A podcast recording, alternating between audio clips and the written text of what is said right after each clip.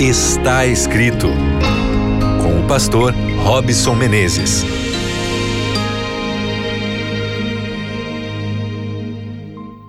Está começando mais um programa Está Escrito. Que prazer imenso aqui, Robson Menezes, poder falar com você aí onde quer que você se encontre nesse instante, em casa, voltando do trabalho, na academia, enfim, no meio das suas atividades. Que a paz de Deus esteja sobre a sua vida.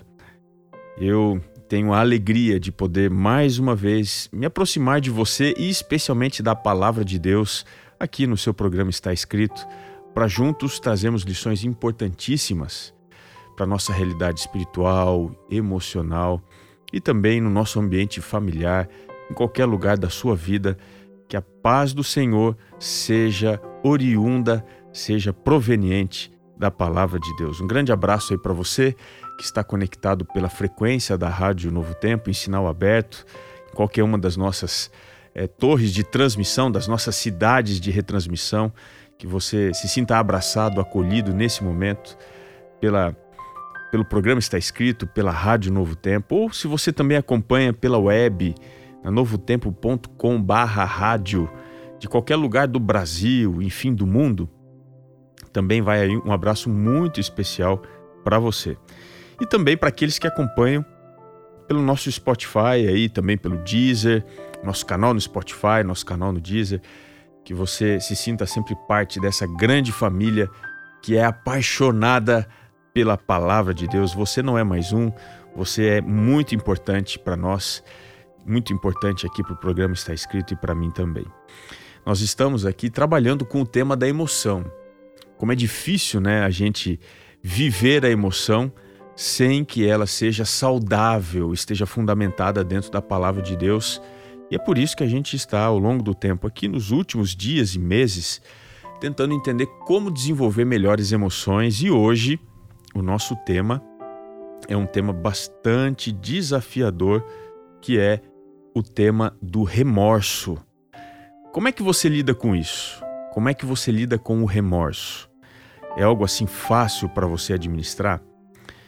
Eu com certeza acho que essa é uma das emoções difíceis de a gente não só viver, mas também de entender. Mas, como nada é impossível para a palavra de Deus, a gente vai à Bíblia para tirar aqui importantes lições para saber como lidar com o remorso. Eu queria abrir com você, nesse momento, a segunda carta de Paulo aos Coríntios, capítulo é o 7, o verso é o 10. Diz assim o texto: A tristeza, segundo Deus, não produz remorso, mas sim um arrependimento que leva à salvação, e a tristeza, segundo o mundo, produz morte. O que é o remorso? Essa palavra que aparece aqui, nesse verso que nós lemos, significa literalmente não ter nenhuma mudança de preocupação ou de interesse. Ou seja, uma pessoa que está com o remorso, está aqui com o pesar no coração por alguma coisa que não deu muito bem, essa pessoa não tem uma mudança genuína. É possível que você tenha algum sentimento mas que esse sentimento não te leve a desenvolver um caminho de mudança, um caminho de arrependimento. Não sei se você já ouviu de alguém que diz assim: olha, eu não me arrependo disso daqui. Talvez o que essa pessoa tem seja um remorso. De alguma forma ela sente algum desconforto. Ela percebe que algo não foi bom daquilo que ela fez. Aquela ação foi fruto de uma convicção muito maior do que uma preocupação que poderia existir. E assim a gente vai vivendo, vai existindo, desenvolvendo certas emoções que não nos permitem melhorar, trazer para a gente um crescimento emocional. Dentro da Bíblia, nós temos alguns casos de pessoas que foram tocadas pelo remorso. Não foram tocadas por arrependimento, não sentiram necessidade de mudar. Talvez o caso mais conhecido o caso que seja proverbial, todo mundo se lembra com muita facilidade, seja o caso de Judas.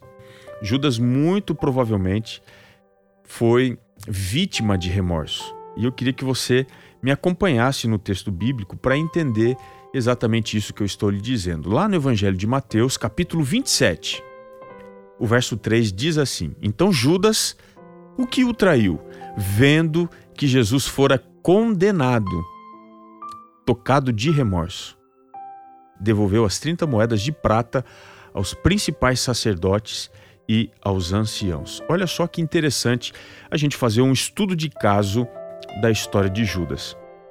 Literalmente, a gente percebe aqui que ele se sentiu mal. Diz aqui o texto: quando ele viu que Jesus fora condenado, ele se sentiu mal. Observe, ele fica preocupado é com a consequência do seu ato, não com a natureza do seu ato. E esse verso ilustra muito bem o remorso dentro de um quadro da vida real. As pessoas que sentem remorso o desconforto que elas carregam dentro das suas emoções, muito provavelmente não vai estar associado à natureza da sua ação. Se ela foi boa, se ela foi má, se aquilo que eu intentei fazer veio de honestidade. Pode ser que tenha vindo de convicção, mas não de honestidade, da bondade. E foi o caso de Judas. Judas estava tocado de remorso porque a sua consequência ou a consequência dos seus atos foi além daquilo que ele tinha previsto. Usando o caso de Judas, a gente pode perceber que as pessoas muitas vezes desenvolvem uma certa apreensão à visão religiosa porque elas pensam que o pecado, a culpa, sempre são os elementos que formatam a espiritualidade. Mas agora perceba uma coisa: os nossos atos errados, os nossos atos pecaminosos, o pecado em si, ele desperta duas coisas: a culpa e a consequência. Observe que o remorso não necessariamente está ligado à culpa.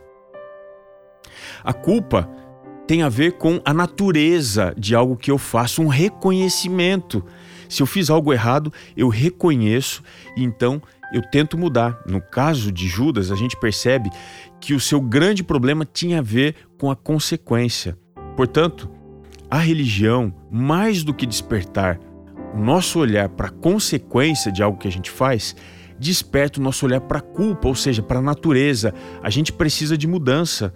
E é por isso que nós, mais do que remorso, precisamos buscar a graça e a transformação, a mudança da mente. E isso só é possível quando a gente se arrepende de fato. Um exemplo que contrasta com o exemplo de Judas é Pedro. Pedro teve um erro semelhante ao de Judas, mas ele não teve remorso, ele se arrepende, ele chora, ele consegue se lamentar pelo que havia feito de errado, ele entendeu a natureza do seu ato. Isso faltou para Judas. É possível que o seu problema do remorso não esteja associado a você mais alguém que não muda diante de alguma coisa ruim. Então siga o conselho que a Bíblia traz. Lá em Romanos 12, o verso 20 diz que nós devemos colocar brasas vivas na cabeça das outras pessoas. Se a outra pessoa tem remorso e não se arrepende, não faça o bem simplesmente esperando receber algo em troca. Coloque brasa viva na cabeça de alguém que vai ser para ela duro demais lidar com tudo isso. E assim, de alguma forma, haverá algum tipo de esperança para que ela também entenda a gravidade do seu ato e busque uma mudança completa. Não carregue um peso maior do que você pode. Lembre-se, o que nós precisamos mais do que nos preocupar com as consequências é também nos preocupar com a essência daquilo que nós somos e daquilo que nós fazemos. Que Deus te ajude a você ter um coração leve e que você viva isso em qualquer tipo de relacionamento, seja um relacionamento afetivo dentro do seu casamento, um relacionamento de amizade, em qualquer lugar, que a paz de Deus esteja sobre a sua vida e sobre aqueles que estão ao seu redor. Viva leve, porque você entende que a sua culpa pode ser arrancada de você pelo perdão e pela graça de Deus. Vamos orar? Obrigado, Senhor, pelo teu amor, pela tua graça, pela tua bondade e pela tua misericórdia. Que tenhamos preocupação não com as consequências apenas daquilo que nós fazemos, mas essencialmente que tenhamos preocupação com aquilo que nós somos, com as nossas motivações. Assim, pedimos que o Senhor nos transforme completamente, orando em nome de Jesus. Amém. Um grande abraço para você. Nós nos vemos no próximo programa Está Escrito. E não se esqueça: nem só de pão viverá o homem, mas de toda a palavra que procede da boca de Deus.